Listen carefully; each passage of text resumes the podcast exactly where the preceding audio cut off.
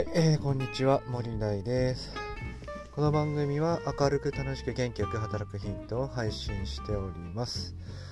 はい、えー、10月ももう中旬ですね。朝晩はだいぶ寒くなってきてますね北海道は、えー、もう山の方はね、えー、と雪が積もっていますので、えー、もう11月あと1ヶ月もしたらねえー、もう雪がちらほらと降ってきて、えー、だいぶ寒くなってくるかなというふうに思います。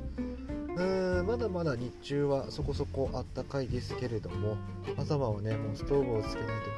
とかなり寒いかなっていう感じです。えー、息子くんのサッカーはと言いますともうね長袖、えー、のピステとかね上にシャカシャカを着てないとちょっと寒くてサッカーもできないかなという感じですね。もう雪が降ってくるとそろそろまあフットサル、えー、中のフットサルに、えー、変わってくるわけですが、まあ、そうなってくるとねお迎えの時間もちょっと変わったりして、えー、まあ、かなかなかね大変なんですけれども、まあ、フットサルはフットサルでね、えまた、えドリブルとかボールタッチのね練習になっていいトレーニングになってねいいんじゃないのかなというふうに思っております。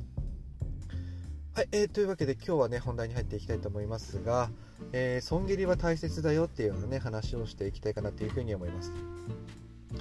うんまあ損切りまあ損切りっていうとこうなんかねこう嫌なイメージがあるかもしれませんけれども、まあ、切り捨てるっていうことなんですが、まあ、それって結構ね大切なんですけど意外とできなくってずるずるずるずるとやってしまってこう成果が出ないまま、えー、こう沼にはまっていくっていうようなことがよくあるんですね。いつまでも成果が出ないのにこだわり続けてこうドツボにはまってしまうことって結構あるあるかなというふうに思うんですね。ずっとやってきたしとかこれだけ投資してきたからだとかっていうような感じで、えー、今まで積み上げてきたことになんかこう固執してしまってやめることができないっていうことですね。はい。でもうこうね成果が出てないっていう現実をねまずはしっかりと受け止めてですね。どうやったら成果が出るのかなっていうことをこう今までやってきたことを、えー、やり続けてもですね成果が出ないっていうふうなもうことが分かっているにもかかわらずやり続けざるを得ないっていうようなことってよくあると思うんですがそこはですねどっかのタイミングでしっかりと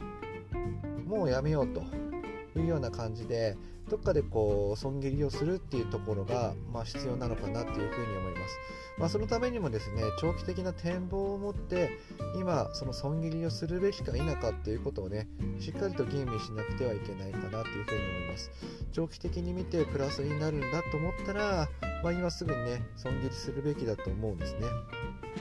一番やってはいけないのはずっとやってきたしとかこれまで積み上げてきたしとかこれだけやってきたんだからっていうようなことを、えー、考えるっていうことが良、えー、くないのかなというふうに思います、えー、やってきたプロセスを全て否定してしまうようでなんかこう辛い決断にはなるのは間違いないんですが成果が出てないものはもう事実として、え見切っちゃってもいいのかなっていうふうに思います。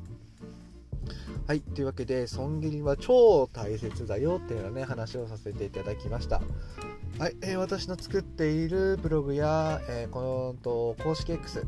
えー、この音声配信では、え明るく楽しく元気よく働くヒントを配信しております。えもしよろしければそちらも参考にしてみてください。えそれではまたお耳にかかりましょう。またね